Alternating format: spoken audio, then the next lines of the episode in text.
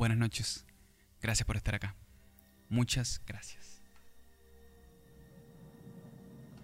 Mi nombre es Ricardo Travieso y estoy grabando desde el sótano de un teatro abandonado en la ciudad de Monterrey, Nuevo León.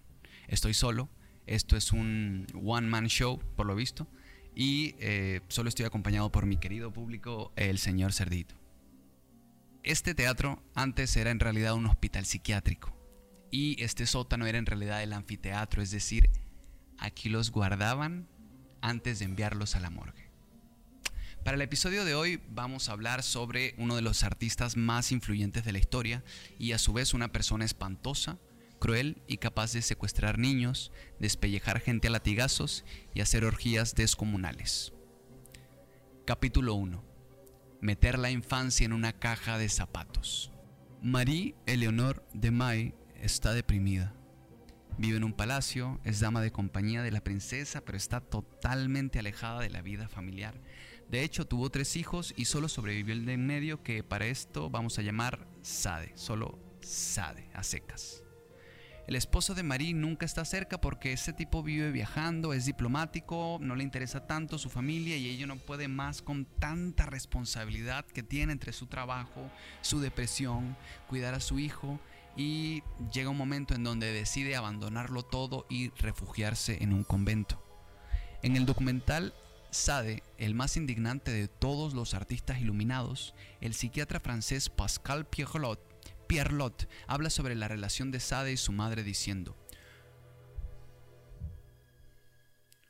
Cuando una mujer, una madre, está deprimida por la pérdida de un hijo, esto puede ser un gran problema para el hijo sobreviviente, quien no se siente amado por su madre y al mismo tiempo siente que su deber es consolarla.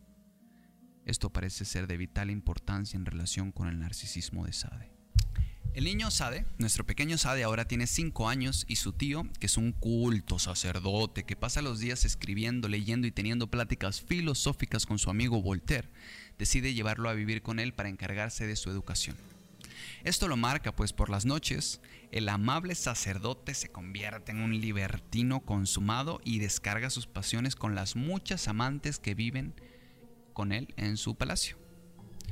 En la época de la iluminación, un libertino era un libre pensador que creía en liberar la mente y el cuerpo de los dogmas impuestos por la iglesia, para así poder disfrutar la vida al máximo. Como sacerdote del siglo XVIII, este hombre podía saltarse todas las reglas. Con el tiempo, obviamente, el pequeño Alfonso se fue transformando en un niño rebelde, malcriado, y en sus propias palabras decía, parecía que todo se me debía conceder, como si el universo entero tuviera que cumplir todos mis caprichos. Por ese tiempo se llevaron a cabo ceremonias semi-religiosas y semi-paganas que todavía eran comunes en la ciudad de Provenza, que es donde él estaba viviendo con su tío. La población salía a la calle en una celebración salvaje, y esto fue inquietante para las mentes iluminadas de la época, porque habían demonios con vergas de 3 metros y los niños los perseguían para agarrarlos de ahí. La ensayista francés Marie Pauli Farina cree que el ver estas ceremonias influyó en la obra del Marqués de Sade. No me jodas. Aquí vamos a los 10 años. Este güey regresa a París a vivir con su padre y es enviado al colegio Louis Le Grand donde desarrolló una pasión por el teatro. Pero pronto su carácter comienza a conseguirle castigos con mucha violencia porque recordemos que Sade ahora no tiene nadie que lo cuide más que sus sirvientes. Entonces este güey está cansado, está harto, está molesto y se descarga con ellos y ellos tienen que cumplirle todo, pues ni su mamá ni su papá están presentes nunca. Cuando lo castigan, el joven se refugia en las obras de filosofía, historia y en los relatos de viajeros. Podemos ver aquí que comienza a enaltecer su propia cultura y aprende música, danza, esgrima y escultura. Encima de esto, como era habitual en los colegios jesuitas, se interpretaban numerosas obras teatrales. Mostró mucho interés por la pintura y pasaba horas y horas enteras en la galería de cuadros del Museo Louvre Además aprendió italiano, provenzal y alemán. Para sus 15 años, su padre lo introdujo al sexo y al poco tiempo comenzaron a compartir amantes y amigas. todas muy inteligentes y muy experimentadas en los placeres carnales. Poco después, Sade se une al ejército y participa como subteniente en la guerra de siete años contra Prusia. Su superior lo describió como trastornado, pero valiente. Apenas volvió, con 23 años estaba listo para recuperar el tiempo perdido y comienza a dar rienda suelta a una vida de libertinaje que no para.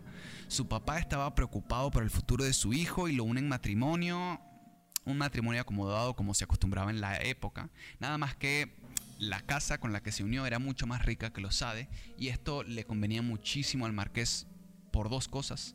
Una por el dinero obviamente y segundo por su influencia en la corte que es fundamental. Pero al marqués le vale pito casarse y sigue visitando burdeles, teniendo cada vez más amantes y ganándose la reputación de ser sumamente violento en la cama. Su esposa, quien lo adoraba, permaneció junto a él a pesar de numerosos escándalos por los que pasaron durante su matrimonio. El primero ocurrió ese mismo año, cuando Sade, eh, fue arrestado por la denuncia de una prostituta que no apreció su trato sadista ni sus palabras blasfemas. Ahora, en el régimen antiguo, la blasfemia era todo un tema, y para cualquier persona normal, esa denuncia le habría valido desde maltrato físico hasta la ejecución. Pero Sade era noble, así que estas reglas obviamente no se aplicaban a él.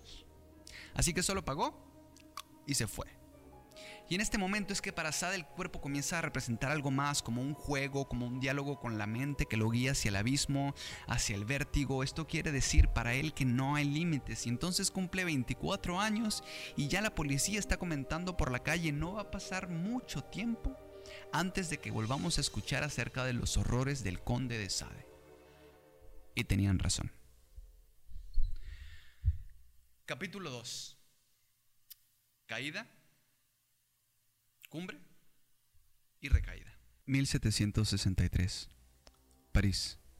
En una pequeña comisaría policial todo transcurre con normalidad. Los mismos robos, la misma gente, las mismas pláticas. Afuera, mierda de caballo por todas partes, antorchas de aceite iluminan las calles empedradas por las que alguien corre. Ese alguien es una mujer y su nombre es Rose Keller. Ella entra a la comisaría y podemos ver cómo toda su carne está plagada de hematomas y está abierta. Todas sus heridas son profundas y alrededor se está formando pus y los mosquitos ya se acercan y ella se arrodilla y llora. Ahora, vamos hacia atrás. Ese mismo día, 10 horas antes, Donatien Alphonse François de Sade está parado bajo la estatua de Luis XIV. Es ahí que observa a una mujer mendigando. El nombre de esa mujer es Rose Keller. Sade se acerca y le ofrece trabajo limpiando su casa que queda en las afueras de París. Ella le dice que sí. Van, pero apenas cruzan la puerta y Sade cierra la puerta, le dice voy a ponerme algo más cómodo, tú desnúdate.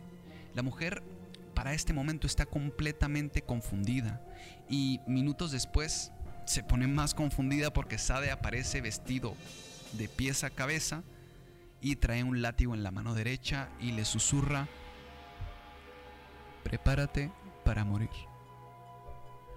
Obviamente ella se confunde mucho más, ahora siente miedo y él se acerca porque huele el miedo, lo siente, le quita los botones de la camisa con un cuchillo de caza, la ata a la cama la azota con el látigo una, dos, tres veces y cuando la carne comienza a abrirse, él sigue azotándola uno, dos, tres veces y cuando la carne y la herida es suficientemente profunda y la piel ya se está resbalando y cayendo, dejando todo en carne viva, él busca cerrarle esas heridas, no por buena onda, sino porque es un culero, con cera a la par que se masturba y amenaza con matarla si ella deja de gritar.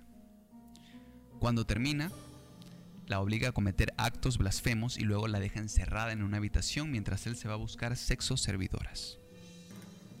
A pesar que ocurrieron especies de manifestaciones y ataques hacia Sade, pasó lo que siempre pasa con la gente de dinero, le dieron una palmadita en la espalda y lo dejaron ir. Esto porque era noble y porque su familia política pagó por quitarle todos los cargos.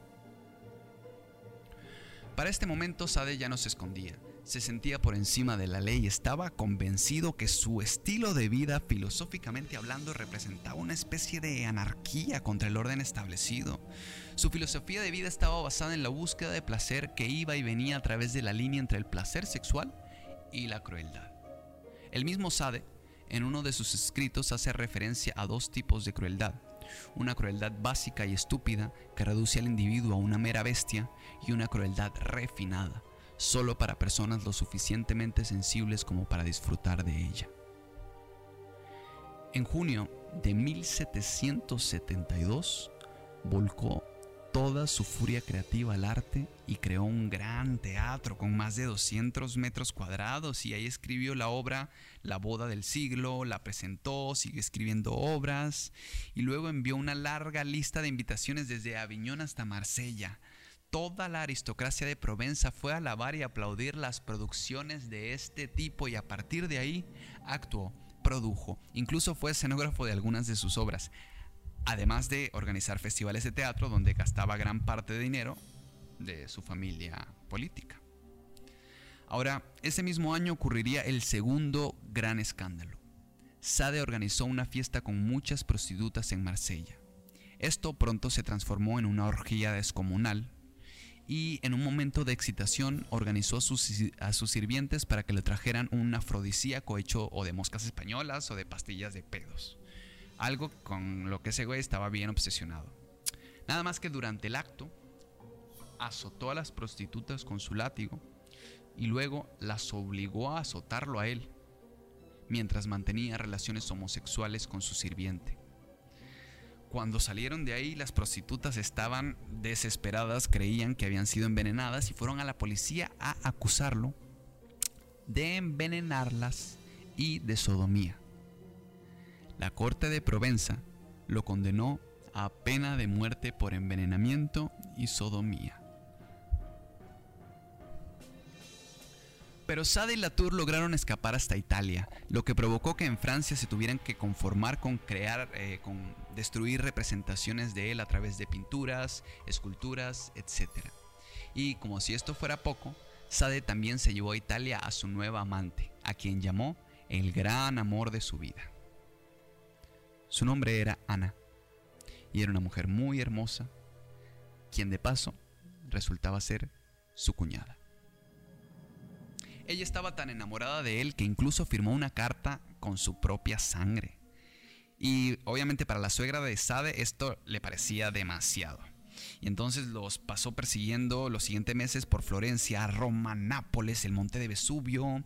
Pero lamentablemente para ellos dos el amor no iba a durar mucho porque Sade es arrestado solo cinco meses después.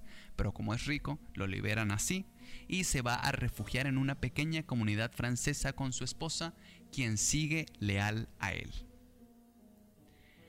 En 1774, ella demostró que pues, era una esposa muy fiel porque ayudó a Sade a secuestrar seis niños por un mes y medio, a quienes abusó y torturó en repetidas ocasiones y cuando esto se eh, salió a la luz, el mismo rey ordenó su arresto. Pero Sade ya era un maestro de la huida y se escapó otra vez, ahora a Italia, y lo hizo vestido de sacerdote. Un proceso judicial se empezó contra él, pero de nuevo su familia política se encargó de barrer cualquier acusación mediante sobornos e influencia. Dos años después, cuando las cosas por fin se calmaron, regresó a Francia, donde comenzó a contratar niños para trabajo en su casa y luego abusar de ellos. Esto continuó durante más o menos un año hasta que un padre fue a visitarlo para recuperar a su hija lo amenazó con un arma, luego le disparó y falló. De nuevo, el pueblo estalló en reclamos cuando se dio cuenta de esto, estaban armados, reclamaron todas las injusticias cometidas, pero... Y ahora, lamentablemente para Sade, su familia política no quería respaldarlo. ¿Cómo lo va a respaldar si se acaba de acostar con su cuñada y puta? Bueno, su suegra estaba tan harta de, este, de este hijo de la gran puta que escribió una letra de cachet, no sé si se pronuncia así, al rey. Esto se trata de una especie de carta que se dirige al Parlamento de París para ordenarle que emita un decreto. Los personajes que reciben estas cartas no son juzgados, sino que van directamente a una prisión estatal o a un manicomio.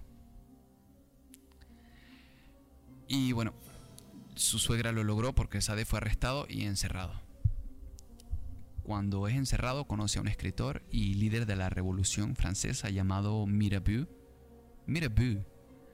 Y a pesar de que ambos tenían mucho interés en la literatura erótica, me parecía que se podían llevar bien. Sade lo odiaba, le cagaba el culo y comenzó a abusar físicamente de él, de hecho. Ahora, por la posición de Sade, su celda era otra cosa. Le permitían tener mobiliario, le permitían tener prostitutas e incluso tenía una gran colección de libros, pero Sade empezó a, a se podría decir, enloquecer y volcó todo sobre la escritura. Eh, empezó a escribirle, escribir, a escribir, escribir a la única persona que tenía, que era su esposa, que todavía seguía con él a pesar de todo esto. Y escribió más de 500 cartas, que de hecho es uno de los registros más grandes de literatura francesa que se tiene en el servicio postal. a veces Sade se le ocurría escribir eh, pues muy amoroso, como por ejemplo, esta tarde escribo con gusto, como un animal, como un culo, como un semental español, y de este me despido. A veces, quebrándose.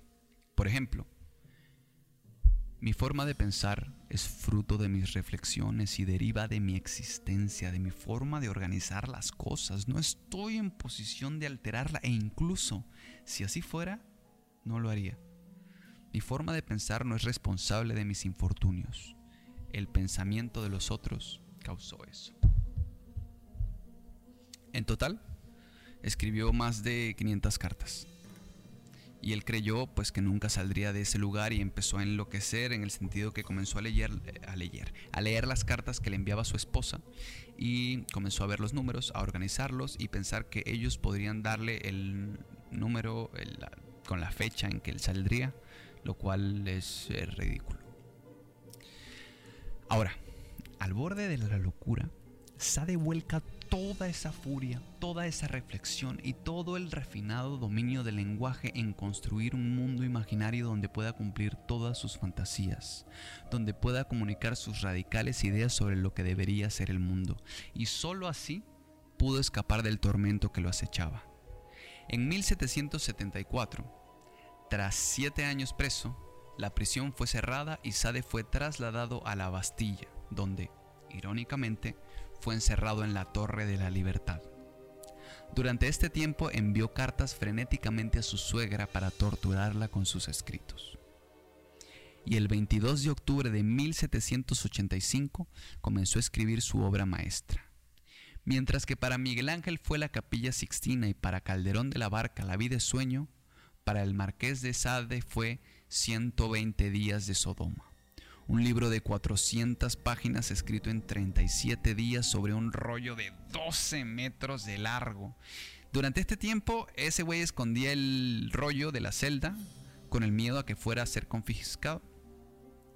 Años después, la forma en que este escrito vuelca el acto sexual hacia casi una puesta en escena influiría en muchos de los más grandes artistas que han existido.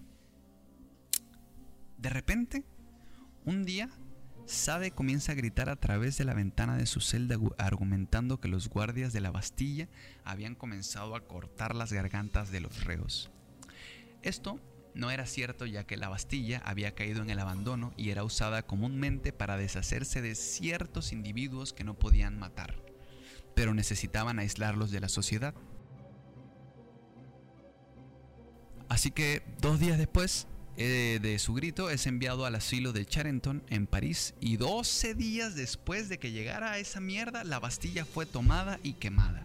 Siete prisioneros fueron liberados y él lloró, en sus palabras, lágrimas de sangre, ante la idea de que su obra maestra acababa de convertirse en ceniza. Pero, de hecho, el manuscrito fue encontrado y preservado por Arnux de Saint-Maximin en 1790, este hombre fue liberado del asilo luego de que la Asamblea Nacional aboliera el uso de la letra lettre de cachet, la que mandó su suegra para, encarcelarlo. Pero apenas salió, su esposa se divorció de él. Bien ahí, poco tarde, bien ahí. Entonces es cuando Donatien François, Donatien Alphonse François de Sade cambia su nombre a Luis Sade en un intento sin éxito de dirigir unas cuantas obras antes de poner sus talentos de escritura al servicio de la revolución. Es 1779.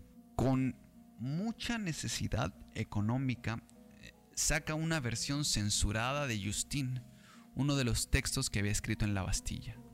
Al año siguiente los parisinos, quienes parecieron olvidar las atrocidades de Sade unos años atrás, les valió puro pito, lo eligieron como delegado de una convención nacional donde regularmente lanzaba discursos ateos, burlándose de la imposibilidad de la Virgen María de concebir sin copular. Ahora, Robespierre, quien despreciaba fervientemente a los ateos, hizo que lo encarcelaran en 1793 y un año después fue condenado a la guillotina. Pero, como Sade es un hombre con muchísima suerte, dos días después fue de nuevo salvado por la muerte de Robespierre. Asustado por ver a la muerte tan de cerca, decide dejar atrás la política. Y en 1799 la tercera edición de Justine salió a la venta, la nueva Justine y contenía un 10 novelas ilustradas con 100 grabados slash dibujos pornográficos. Pero Napoleón Bonaparte lo detestó al punto de encarcelar a ese hijo de puta en 1801. En sus memorias lo describió como el libro más disgustante que la imaginación más depravada jamás dio la luz.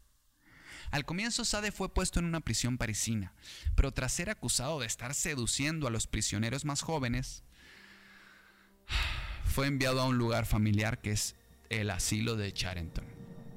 Ahí, en 1810, consumó su más grande acto de perversión al entablar una relación con una joven de 14 años.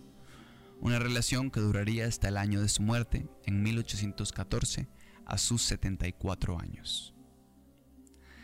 Tras su muerte, su hijo quemó todos los manuscritos que pudo encontrar y su familia trató lo mejor que pudo de olvidar ese oscuro capítulo de su vida. Pero eso les iba a durar nada, porque aquí es cuando la historia crece. En 1904, Iván Bloch, un psiquiatra alemán, compró el manuscrito de 120 días de Sodoma y lo publicó.